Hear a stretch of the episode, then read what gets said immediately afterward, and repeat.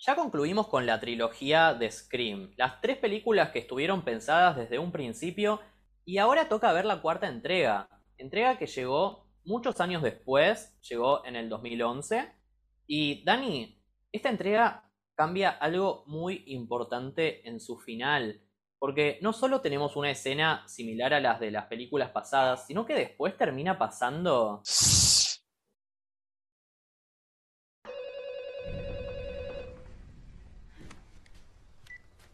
Hello?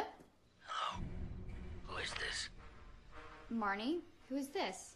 This is the last person you're ever gonna see alive.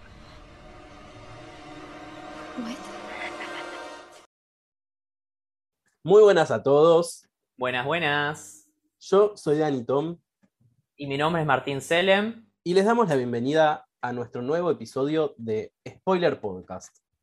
Y bueno, ya estuvimos analizando en los podcasts anteriores la trilogía original de Scream, que viene del 96 al 2000.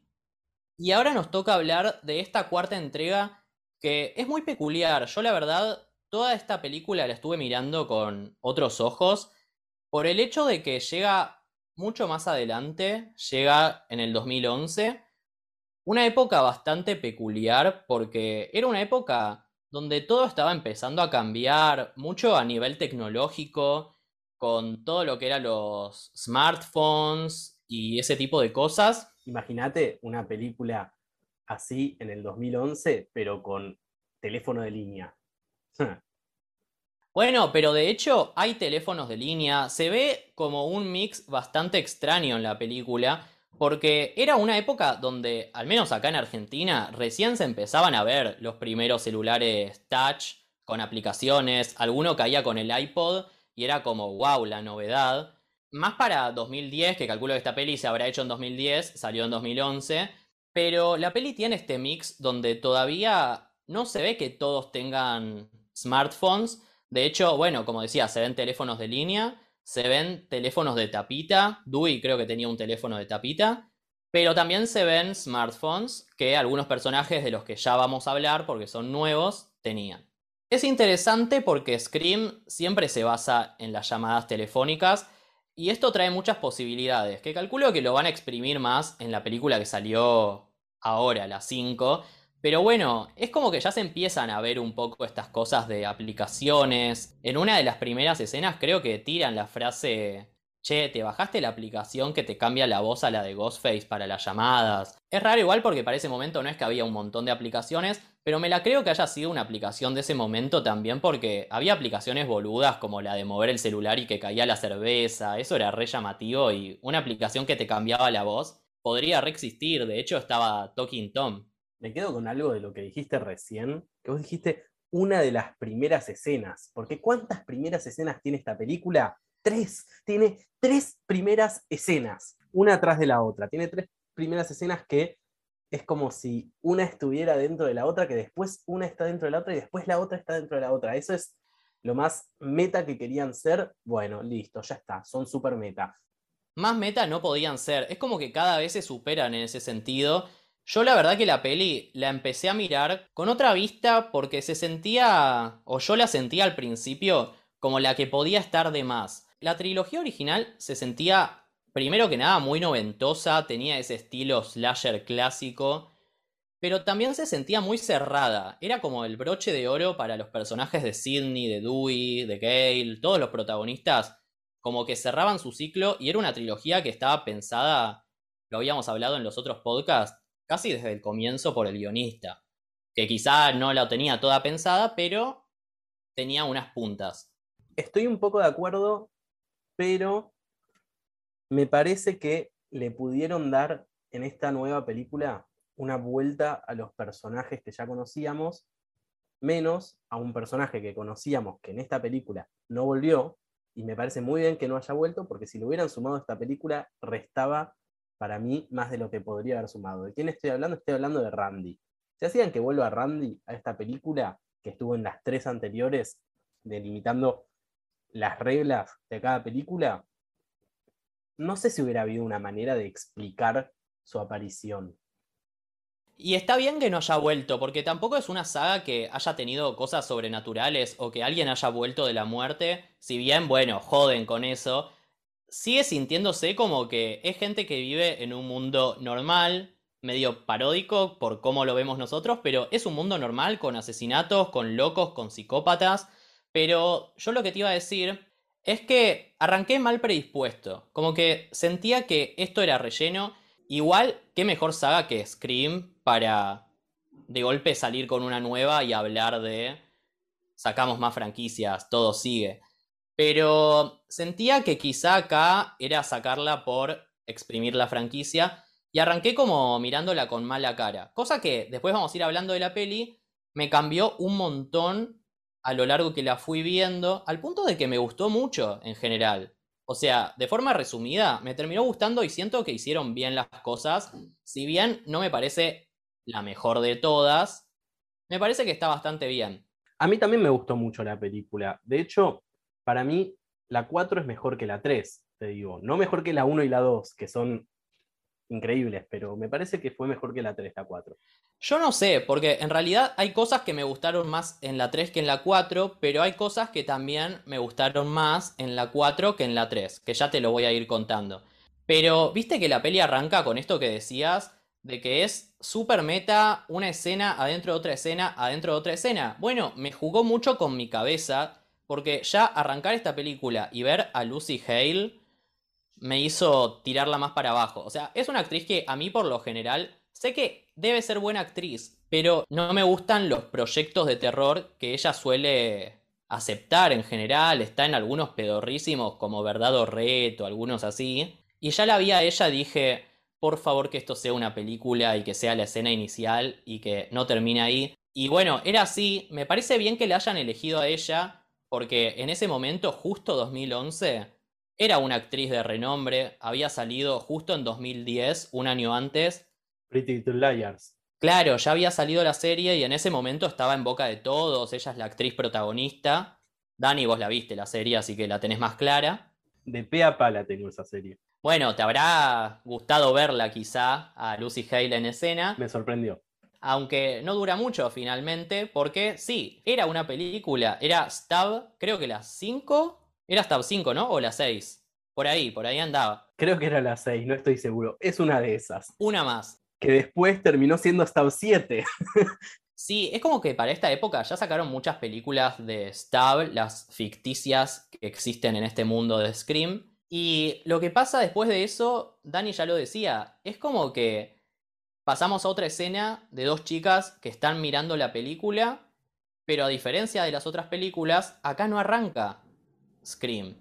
Sino que. Sigue siendo Stab. Sí, sigue siendo Stab. Y sigue siendo una Stab donde están mirando Stab. Que acá tenemos a Kristen Bell, otra actriz de renombre, así que fueron como doble. Sí, y a otra actriz más de renombre también, porque no es solamente Kristen Bell, sino que también está la protagonista de True Blood, que también era súper conocida ya para ese momento. Entonces metieron un montón de actrices de renombre para matarlas a todas en esa misma escena. Ah, mirá, yo no la reconocía a ella, pero bueno, todavía mejor que hayan puesto a más actrices de renombre y que las bajen al toque. Y después pasamos a una tercera escena donde ahí pensás que sigue siendo la película porque pasamos a otra escena donde tenemos a otras chicas mirando la película y decimos, ah, bueno, seguro es otra película adentro de otra película, adentro de la película. Y parece que acá no, acá aparece Ghostface y cuando las asesina pasamos directamente al logo de Scream para decirnos que volvió Ghostface, básicamente. Después de eso ya pasamos a la trama de la película principal, tenemos en esta película personajes nuevos, volvemos a Woodsboro, que era la ciudad donde transcurrían todas las películas. Y si querés, Dani, hablemos un poco de qué pasó con todos los protagonistas, qué pasó con Sidney, por ejemplo me parece bien empezar con Sidney, porque nosotros en el mismo podcast en el que hablábamos de la película 2, vos, Marto, decías que ya Sidney había vuelto a la escena parada desde un lugar en el que no se posicionaba a sí misma como una víctima. Y hablamos de esto, de que ella buscaba quién era el asesino, y en esta entrega ya directamente tenemos una Sidney que escribió todo un libro acerca de que ella no va a ser una víctima. Es decir, hubo todo un desarrollo de su personaje en estos 10 años que pasaron, en el cual ya sabemos que ella pudo superar todo lo que le pasó y hasta lo pudo plasmar en algo que le pudo sacar el jugo para inspirar a los demás y aprender de toda la experiencia, no solo ella, sino que el resto de las personas.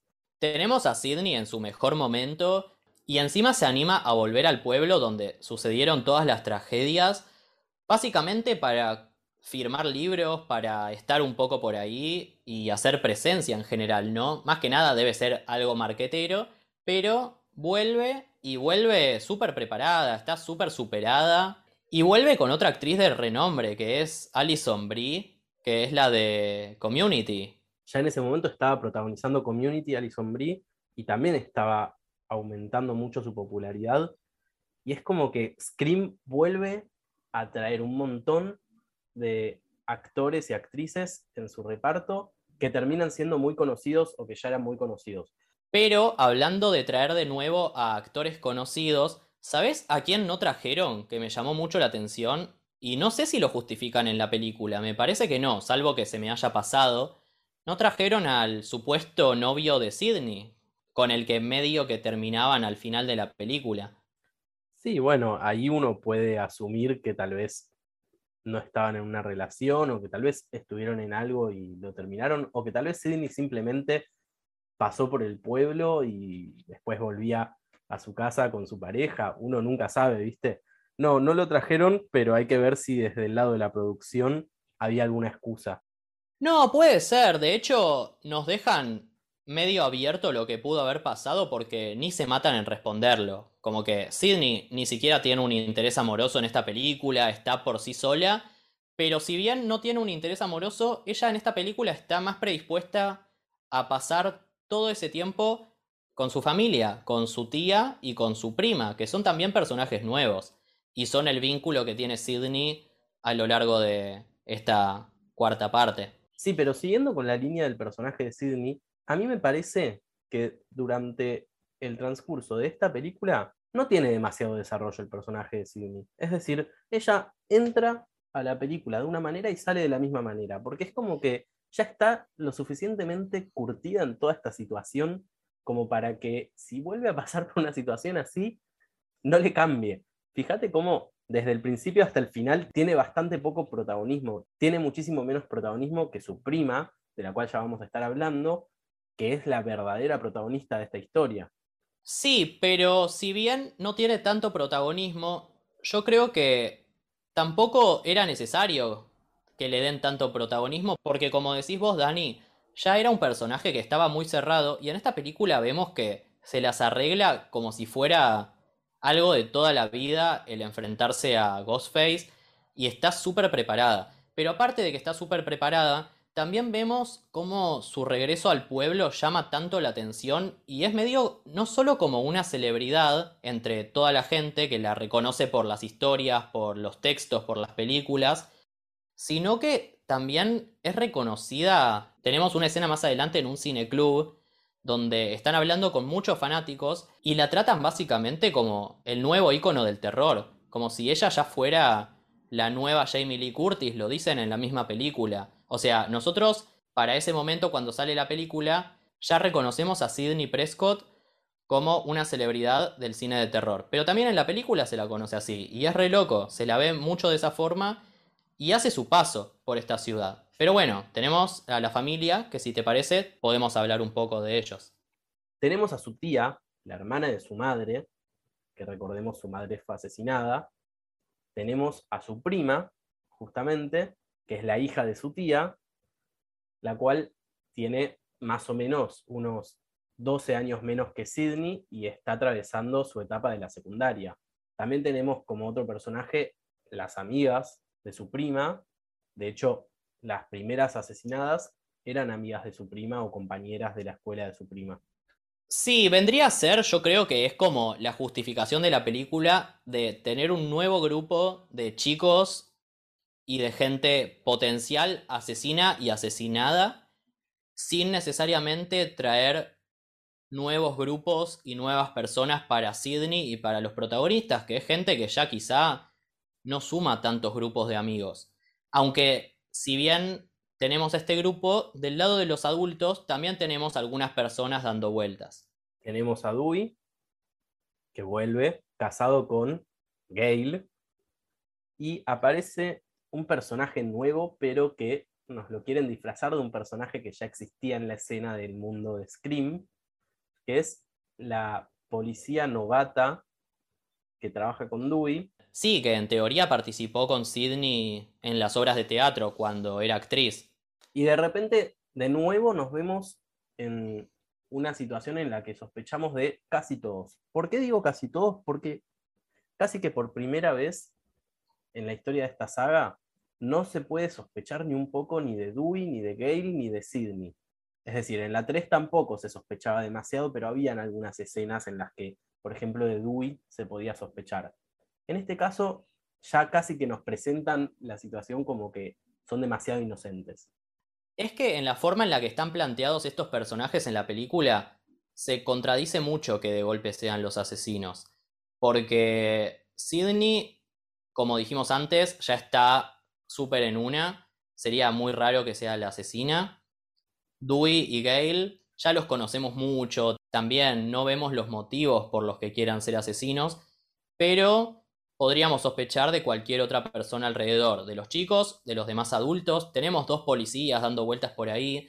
Pero en mi opinión, siento que si esta película falla en algo, es en esto, en que sospechemos de todos. A mí me pasó que sentí como si no estuviera pudiendo sospechar de muchos, como que de algunos no me daba los motivos suficientes, como por ejemplo los dos policías X, eran demasiados X, pero tampoco había una escena como en las demás películas que te haga pensar que podían ser los asesinos. Pero bueno, más allá de esto y de una cosa más que me la guardo para más adelante porque es recontra spoiler del final, me pasó que había un par que yo decía, no, de estos no puedo sospechar. Y siento que también me falló mucho con el personaje de Alison Brie, porque justo en el momento donde más empecé a sospechar de ella, la matan. Siento que era un punto muy bueno para empezar a sospechar de ella cuando Sidney la despide, porque hablemos de quién es ella, ella es la representante de Sidney en este paso literario, en este circuito que está haciendo es la que vende junto a ella su libro. Y Sidney en un momento la termina despidiendo, ella se va recaliente. Y en ese punto la vi así enojada y dije, bueno, re puede ser. Una escena después me la matan y siento que es una oportunidad desperdiciada. Es una oportunidad re desperdiciada. De hecho, siento que también pudo haber sido una re escena para ver algo que nunca vimos de Ghostface y que sea, por ejemplo, un momento donde la reclute. ¿Te imaginas si ella se estaba yendo enojada y le suena el teléfono y se une más adelante? ¿Qué pasa si de golpe un Ghostface surge en el medio de la película? Me parecería re interesante a mí. Y es algo que se me pasó por la cabeza en ese momento. Hay una escena de Los Simpsons, porque siempre hay una escena de Los Simpsons para todo, en la cual hay un perro moviendo los ojos, luciendo muy sospechoso. Bueno, esa escena me faltó en esta película. Es lo que pasaba en cualquiera de las otras películas que en esta justamente no pasó. Pero, aún así, tengo que decir a favor de esta película que si bien yo estaba esperando un poquito más de esa posibilidad de sospechar de todo el mundo, como en todas las demás, en esta película sentía que la película era mucho más directa para con el espectador. De hecho, otra cosa que no pasa durante la película en general, excepto al principio en el prólogo, es los comentarios meta. La película o no tiene o casi no tiene comentarios meta.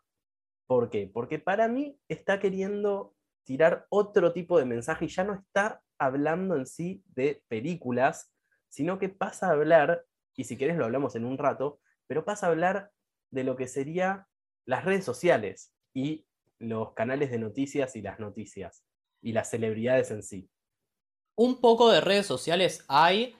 Yo sentí que la película hablaba de otro tema que en realidad me costó entender de qué quería hablar la película. Como que siento que las demás eran más directas con su temática general. Como que ya sabíamos que la primera era, bueno, la historia, que era una película de terror con gente que amaba las películas de terror. La segunda era una película que hablaba de secuelas.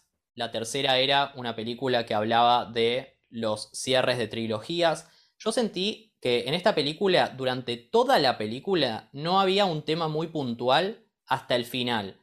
Que después cuando hablemos del final se va a entender más. Pero para mí el tema de esta película fue un poco, o termina siendo un poco, el paso de mando. El dejar todo a una nueva generación. Sí, hablan en un momento, porque lo mencionan, de un reboot, de un reinicio de la franquicia. Pero es como que queda muy al aire para mí. Es que a nivel cine creo que eso es lo más fuerte, pero siento que también no estuvo muy centralizado en toda la película y surge muy al final recién. Hay un comentario igual que resalto mucho que sí fue meta, que fue How meta can you get? en un momento, que dice, ¿qué tan meta te podés hacer? Sí, lo que faltaba en esta película era que digan meta en la película. Ya está, completaron. Tachamos la lista. ¿Sabes qué se me hizo muy desaprovechado también? ¿Qué? La Clande. Porque tenemos durante toda la película a este grupo del cineclub, que tiene dos personajes protagonistas también, que todo este tiempo nos están vendiendo esta idea y generando en nuestra cabeza que va a haber una maratón de Scream, o sea, de Stab, de las películas ficticias, que van a ser una maratón enorme con todas las películas clandestina, en un lugar cerrado, con mucha gente, y todo el tiempo nos meten en la cabeza como que se va a venir, se va a venir, y cuando finalmente termina pasando, dura muy poco la escena, no termina pasando mucho, siento que pudo haber sido una oportunidad para meter una escena parecida a lo que había sido el principio de la 2, esa escena en el cine con todos disfrazados de Ghostface y eso, pero con los protagonistas adentro, con el riesgo encima y en el medio de la película también, con un peso más grande y no algo tan aislado como fue la 2. Siento que duró poquito, pero la película tiene otros fuertes más adelante después de todo lo que viene en esa escena. Hablando del pibe este del cineclub, que después de esto le termino de tirar lo malo a la película y ya pasamos a lo mejor de la película. Me pareció muy raro el dispositivo que usaba para, podríamos decir, streamear. Era como un auricular.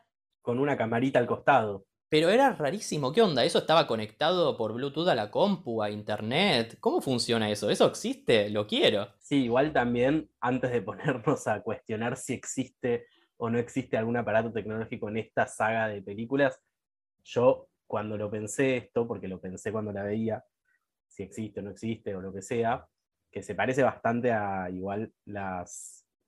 Que aclaro igual que se parece bastante a las que después, creo que salieron después, se llamaron las GoPro, pero antes de ponerme a cuestionar si existe o no existe y todo eso en este universo cinematográfico de Scream, me acuerdo del aparatito que te copia la voz de, por ejemplo, Cotton, o que te copia la voz de Sidney, o que te copia las voces y parecen las voces reales de los personajes, y te digo, meh, o sea, puede existir lo que sea, te pueden inventar cualquier aparato tecnológico en esta película, y, y tal vez en las 5 vengan con directamente algo de un deep fake que sea demasiado preciso y andás a ver, ¿viste?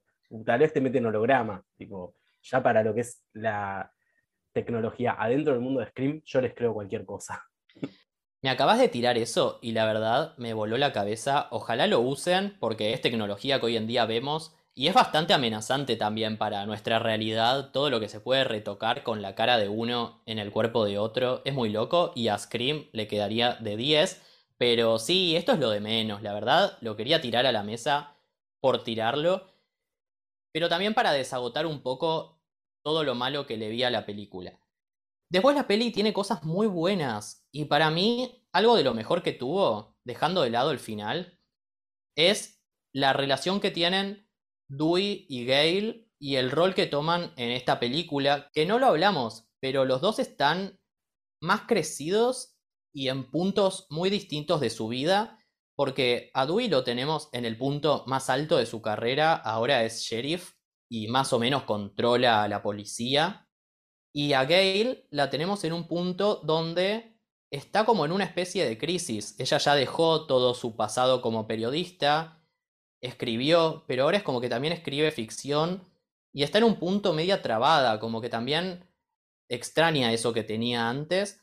Y de hecho cuando se junta con la gente, en un momento le tiran el comentario le dicen, vos fuiste mis 90, como que se quedó re atrás y todo el tiempo está queriendo volver a involucrarse junto a Dewey en estos casos y Dewey es como que ahora, para mí, porque la quiere proteger, la deja más de lado y es como que, bueno, ahora puede manejar él a toda la policía, Gail ya no se tendría que meter en esta.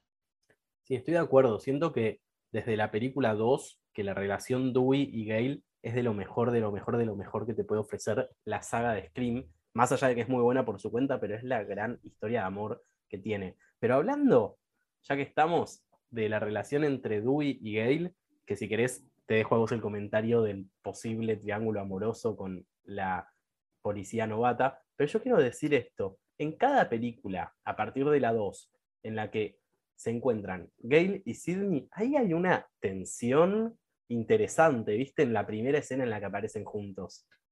Acá hay mucha tensión entre ellas dos, porque de hecho ahora Sidney también tiene escrita su historia y su propia versión sobre los hechos. Entonces es como que básicamente son competencia en lo que hacen y están bastante enfrentadas. Por más que se ayudan entre sí, se quieren, también a Sidney yo le noto un alivio cuando la ve a Gail a veces, pero bueno, sí, tienen esta pica en general. Siento que Gail la debe sentir mucho más que Sidney, pero bueno, está presente también entre ellas. Es re interesante la tensión que hay entre Sidney y Gail. Pero ¿qué me puedes decir de la tensión que hay entre Sidney y Dewey? Esas primeras escenas en las que aparecen juntos desde la película 2, ¿viste? En la película 2, en la primera escena en la que aparece Dewey y Sidney lo ve, se queda mirándolo con unos ojitos que parecen como si fueran de enamorada o de como alguien que está mirando a su ángel guardián. En la 3 pasa lo mismo cuando se encuentran, tienen una escena en la que se encuentran en la comisaría, ¿viste? Y después en la 4 también tiene una escena en la que se quedan mirándose. Hay algo interesante ahí que no se termina de desarrollar y siento que está muy bueno que no se termine de desarrollar. Eh, pero no sé si es tanto un amor romántico. Yo siento que es más como un amor de decir, mirá todo lo que vivimos, como más apego hacia él. Mirá todo lo que tuvimos que pasar juntos y al menos desde mi lado no lo vi como algo romántico como decir Sidney le da a Dewey, pero si vos lo viste así puede ser una interpretación también. No sé, no sé si le da a Dewey o no sé si hay algo romántico, tal vez platónico podría llegar a ser, pero sí hay algo de un afecto especial que se tienen, tal vez porque Dewey es el hermano de la que era la mejor amiga de Sidney y Sidney le puede llegar a recordar a su hermanita pequeña, a Dewey. No lo sabemos, pero es interesante que aparece a partir de la película 2 todo el tiempo una escena en la que se miran así. Para mí, yo tengo esta teoría, Dewey gustaba de Sidney desde la primera película y después eso se convirtió en una amistad por haber vivido muchas cosas juntos, como vos decís pero algo de eso queda, ¿viste? Claro, es que también es eso, todo lo que compartieron y el vínculo que tienen. La conexión entre la hermana de Dewey, amiga de Sidney, todo eso es como que los une, por otro lado. Vos también mencionabas antes a la compañera de Dewey, que forma un triángulo amoroso, que es un triángulo amoroso que está y nos hace dudar de si Dewey va a querer terminar con ella en algún punto por estar cansado de Gale, o si está ella rompiendo las bolas, insistiendo en querer estar con su jefe. Pero bueno, tenemos esta policía que se encarga durante toda la película de estar a disposición de Dewey, comparten todos juntos, que también, bueno, como Dewey no está haciendo toda la investigación con Gale, la está haciendo con ella, pero porque básicamente es su compañera, es la piba de la policía con la que está trabajando. Y ella también se encarga de custodiar mucho tiempo la casa donde están Sidney, la prima, la tía, la familia en general, donde se están quedando con una amiga más de la prima de Sidney en algún momento. Y tenemos un momento que es como súper claro que la ponen custodiando la casa a oscuras en la noche en un rincón y le empieza a hablar a Sidney y bueno, esa escena es la escena definitiva para decir nos la quieren poner en el target de sospechosa, que también es raro por cómo se mete con Dewey, porque quizá tiene motivaciones para generar este triángulo amoroso, pero spoiler, finalmente no termina siendo ella. Yo sabes que no sospeché nunca de ella, es como que me daba cuenta de que la película me quería tirar un poquito a ese lado, pero no me la creí en ningún momento, ni siquiera la primera vez que la vi. Pasa que siendo la película a la primera que te dicen, este puede ser, puede ser. Y ella ya le habían metido una escena y quizá, si bien después no aparece mucho en la película, siempre el que aparece poco también puede estar vinculado. Entonces, es como que me llamó más la atención que otros personajes en general. Pero bueno, finalmente no era. Tenemos varios encontronazos con Ghostface en el medio de la película y Sidney realmente es como que cada vez sabe pelear mejor contra él. La tiene súper clara, se mueve, va derecho. Ella llega antes que la policía, de hecho. Pero bueno, tenemos estos momentos que pasan siempre en estas películas, que de golpe lo dejan en el piso, llega toda la policía y ya no está, desaparece por arte de magia. Y finalmente, luego de estos encontronazos, tenemos lo que hablamos antes de la clandestina. Estamos mezclando mucho en este podcast, pero bueno, espero que se esté entendiendo. tenemos todo lo de la clandestina. En la clandestina la lastiman a Gail, que ahí parece que no sabes si se va a morir, si no pero queda internada. A mí no me gustó porque todo lo que estaba haciendo Gail me venía gustando muchísimo. De hecho, era el personaje que más me estaba gustando seguir. Y es como que después de la mitad de la película en adelante, no aparece hasta el final de todo. No sé si es por algo que habrá pasado en la producción, que tal vez no pudieron filmar con ella o algo por el estilo.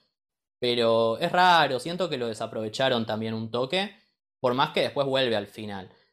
Después tenemos durante toda la segunda mitad de la película, quizá un poco después de la mitad, ¿no? Tenemos un seguimiento más grande hacia la prima de Sidney, que si bien está toda la película, todo ese cacho después de la clandestina se ubica mayormente con ella y con, bueno, y con Ghostface asesinando a todos los que están alrededor, a los policías y a todos estos. Y te hago una pregunta. ¿Qué pensás de Kirby, la amiga de la prima de Sidney? Que, por cierto, voy a decir algo rápidamente.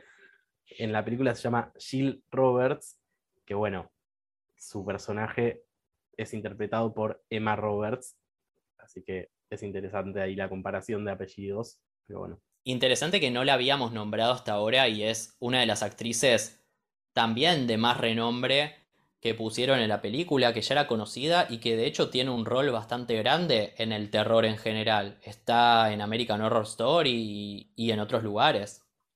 ¿Pero qué pensás de Kirby? Medio me, o sea, o sea, siento que es un buen personaje, pero a mí no me terminó de convencer. Es la que tira también bastantes referencias en la película, si bien los nerds, entre comillas, del terror son los chicos del cine club, y medio que todo el pueblo en general. Ella es una piba que es como la piba dura, ¿no? En general. A mí me pasó que me metí demasiado con el personaje de Kirby que me la creí mucho y hasta llego a considerarla como casi protagonista de la película junto con Jill, la prima de Sidney, y no me esperaba para nada que termine muriendo al final de la película. Pensaba que iba a poder sobrevivir, que iba a ser la nueva que sobrevivía. Y finalmente no. Me sorprendió en ese sentido. ¿Tanto te gustó? Yo la vi como una secundaria, pero bastante secundaria, ¿eh? De hecho, no sé, tal vez no me vinculé tanto con su personaje o no me identifiqué tanto. Repito, no digo que es un mal personaje, sino que a mí en general no me atrajo tanto en la película. Pero bueno, termina teniendo sobre esta escena final su muerte brutal. Es que para mí es de las únicas que tiene algo de desarrollo en la película. Eh, no sé. Decís, pero bueno, no importa. O sea, está bien, tiene desarrollo igual, ¿eh? Pero pero bueno, no me pareció un highlight de la película, como que no se robó la película. Igual tiene el honor de ser el personaje que nos termina revelando el giro de esta película con el primer asesino. Pero volvamos un poco a esta escena final. ¿Qué pasa en esta escena final? Tenemos un momento en donde, básicamente, después de que la clan de falla, porque va Ghostface, obvio, ellos se terminan yendo y van a la casa de Kirby, que es una mansión, o sea, es gigante esa casa. Y ahí, bueno, van con estos pibes del cine club, básicamente con todos los protagonistas. La prima de Sidney no se lleva su teléfono, o, no encuentra su teléfono, en realidad se lo había llevado y no lo encuentra. Y ahí es cuando entre todos estos chicos se empiezan a dar situaciones medio raras y principalmente con un personaje que hasta ahora tampoco nombramos, que es el exnovio de la prima de Sidney, que básicamente está todo el tiempo como también protegiéndola, cumple ese rol de la persona que está tan pendiente de alguien que es sospechosa. Y siempre también aparecen momentos raros, como que, de hecho, es uno de los más grandes posibles sospechosos. Y en esa escena, él viene, se mete en la casa, no estaba invitado, nada. Dice que le llegó un mensaje de la prima de Sidney, ella ni siquiera tenía el celular y todos empiezan a pensar como, che, él nos puede estar mintiendo. Sí, igual otra vez me pasó que no creí ni por un segundo que era sospechoso, porque un poco me la veía venir que no era el asesino. Pero en la primera película era más o menos así. Terminaba siendo el novio. Igual puede variar, obvio. Sí, pero justamente eso mismo era lo que a mí me hacía pensar que no era él. Y bueno, viste que finalmente no terminó siendo él. ¿Quién terminó siendo, Marto? Spoiler alert. Bueno, en esta escena donde matan a Kirby, nos enteramos que es uno de los dos pibes del cine club, que encima nos hacen dudar porque segundos antes mataban al amigo de ese pibe, al streamer. Charlie Walker es el que finalmente termina siendo el asesino. Ahí está, no me acordaba ni los nombres. Y sí, nos hacen dudar también porque lo vemos mañatado mientras está Kirby teniendo la llamada telefónica, ¿viste? Que es como una remake de la escena de Casey. Y esto va un poco en tono con el plan que tienen los asesinos, que básicamente el plan de ellos es hacer una especie de remake o una versión superior de la película original, de Stab. ¿Cómo que los asesinos? Porque recién nombramos uno. ¿Y quién es el otro asesino o la otra asesina? Upa, se escapó, ¿eh? Jill Roberts. Exactamente, era Jill. Y la verdad, me tomó por sorpresa, no sé si fue algo bueno, algo malo, me tomó por sorpresa porque no me lo esperaba ni en pedo, pero siento que a la vez la película tampoco me dio puntos para creer que ella podía ser sospechosa y fue muy raro porque estaba medio en otro lado ella para mí en la película. Y es como que me hubiera gustado ver un indicio más de que pudo haber sido. Igual andás a ver, quizá la veo de vuelta y le encuentro cosas pero la sentí como muy en otra, como que no me la mostraban como sospechosa, pero ni siquiera un poquito. A mí me pasó lo contrario la primera vez que la vi. Y no lo digo porque la vi dos veces ahora, sino porque en serio la vi con unos ojos de estar sospechando de todo lo que la película te quería hacer creer. La vi con ojos de sospechar de, bueno, este es sospechoso, no, bueno, entonces este no es. Y después con ojos de decir, che, este es inocente y decir, claramente es este. Igual me pasó que con Charlie Walker no me la esperaba, porque justamente por haber sospechado de Charlie Walker no sospechaba. Güey, me volvía yo remeta en mi cabeza con todo este pensamiento. Pero un poco así me pasó la primera vez que la vi, me acuerdo.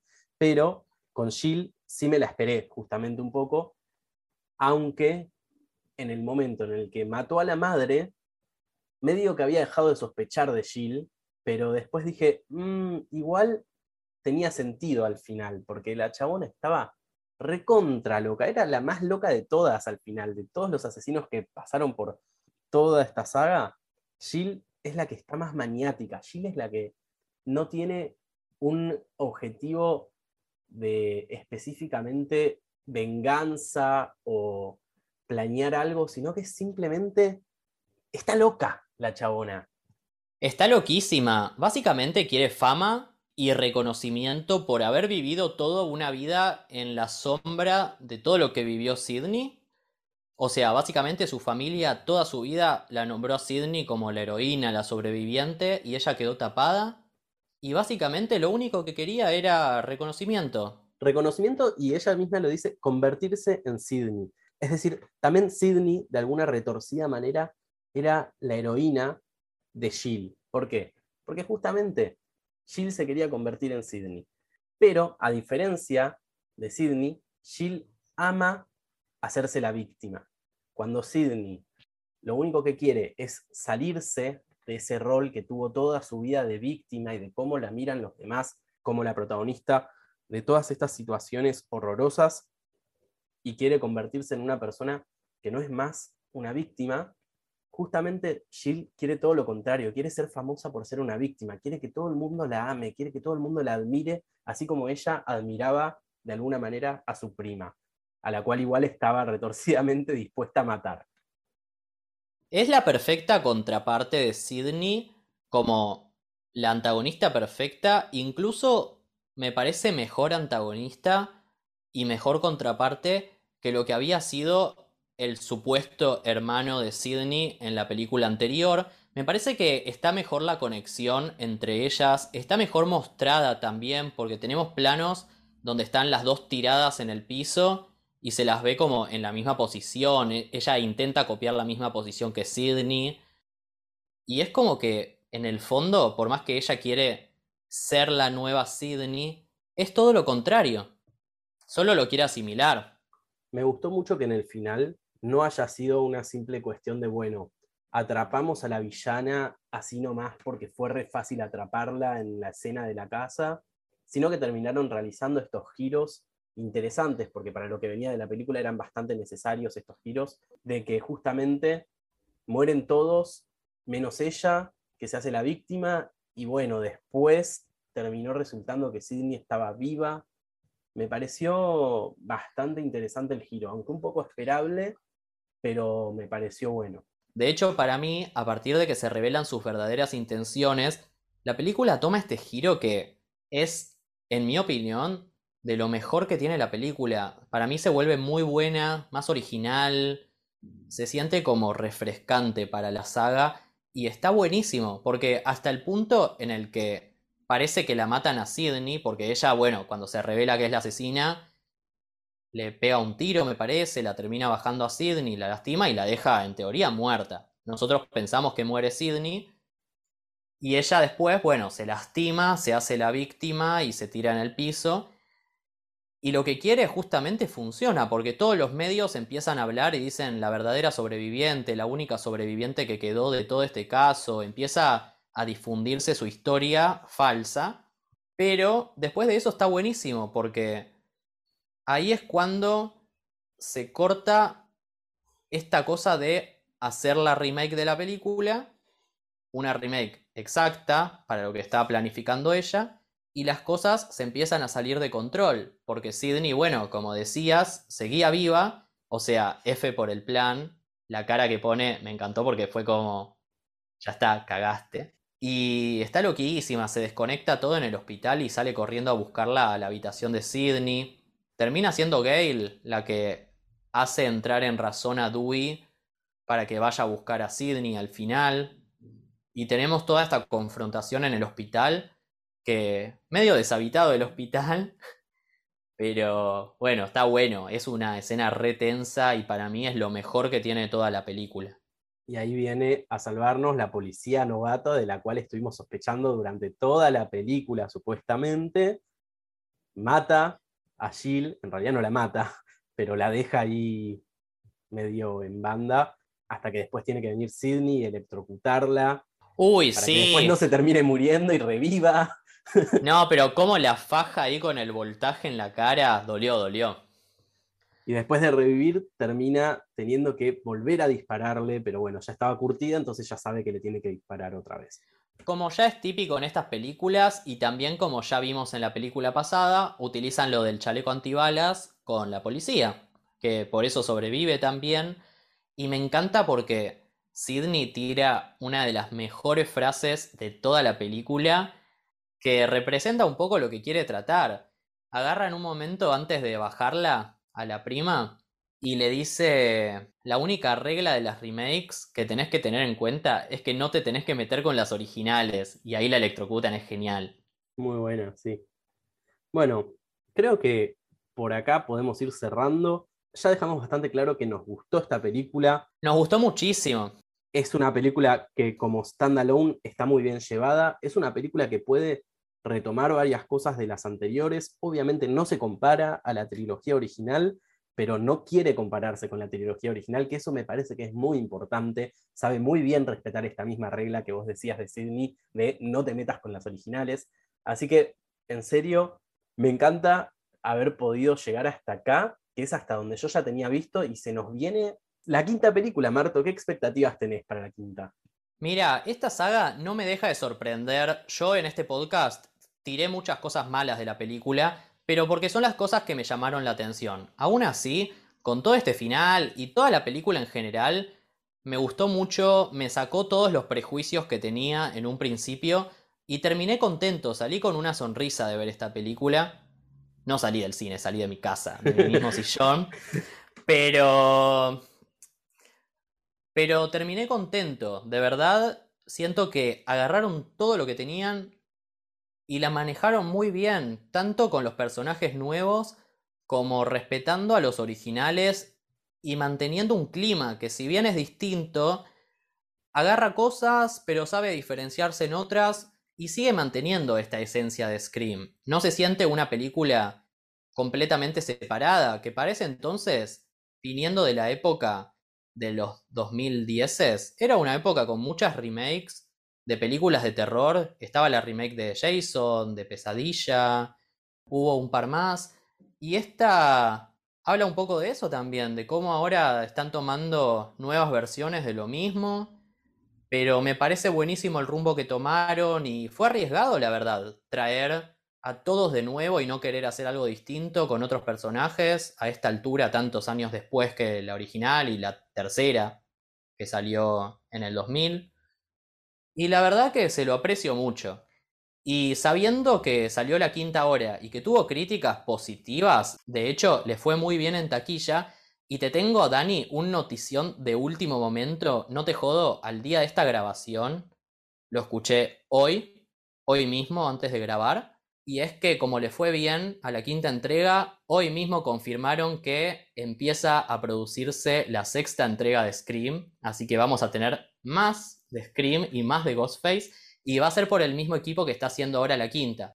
Que bueno, no es el mismo equipo que estuvo haciendo la cuarta, porque Wes Craven Fallece, creo que en el 2015, por cáncer cerebral. Y lamentablemente para la quinta ya no lo tuvimos y para la sexta no lo vamos a tener. Pero parece que la están manteniendo bien. Ahora mismo, después de esta grabación, calculo que con Dani vamos a sacar las entradas para ir a ver la quinta al cine. Así que bueno, ya vamos a ver qué nos espera. Yo estoy muy manija. ¿Algún cine que nos quiera hacer canje?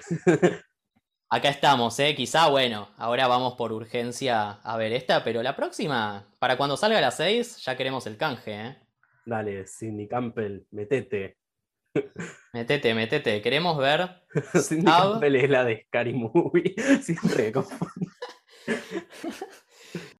Así que bueno, por hoy concluimos con este podcast. Espero que no haya quedado muy confuso porque realmente dimos muchas idas y vueltas pero creo que lo largamos todo. Todo lo que queríamos decir quedó acá. Hay un comentario más que quería tirar que me estaba olvidando antes de cerrar. Que hay un momento donde nombran a Robert Rodríguez, que es el director de Mini Espías y todas esas que también laburó con Dimension Films, porque son las mismas productoras las que hicieron Scream y El Chico Tiburón y la Chica de Fuego, Mini Espías, todas estas películas. Y Robert Rodríguez es el amigo de Tarantino, que hicieron películas juntos.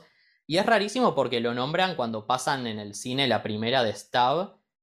Y es raro porque si el director había sido el supuesto hermano de Sidney, acá no aparece. Pero bueno, habrá sido una referencia también o algún comentario meta dentro de la película. Yo voy a meter también un último comentario, pero ya no tiene tanto que ver con la película en sí, sino más con el mundo que se generó a través de la película, que es que hay una serie que se llama Scream también, basada levemente en estos asesinatos, más que nada usan a Ghostface, pero está bueno nombrarla. A mí me gustó cuando la vi, aunque también después se volvió más antológica y después creo que la cancelaron, no estoy seguro, pero es interesante nombrar que salen mundos a través de estas sagas. Y es una saga que se puede exprimir mucho.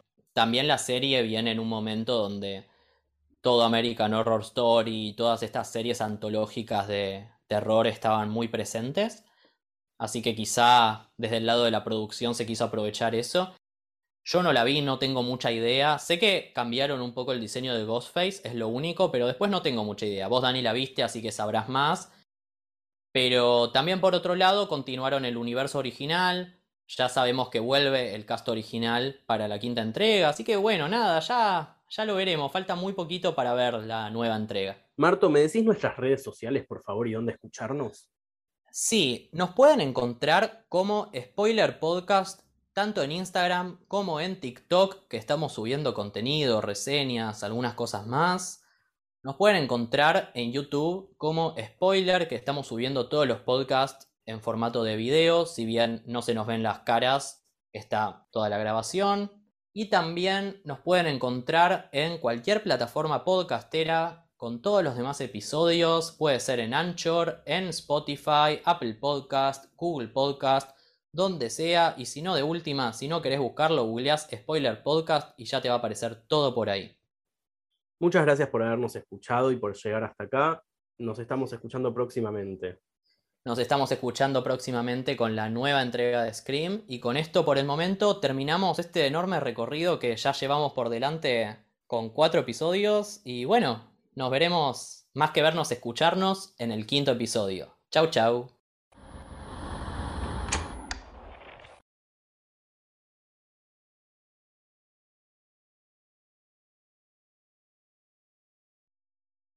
Spoiler sobre Scream 4. Finalmente, no se dejen engañar porque la asesina termina siendo Jill Roberts, la prima de Sidney Prescott. Así que, ojito con esa piba que es una psicópata. Y si alguien no se vio la cuarta entrega por prejuicioso, vayan y spoilenlo.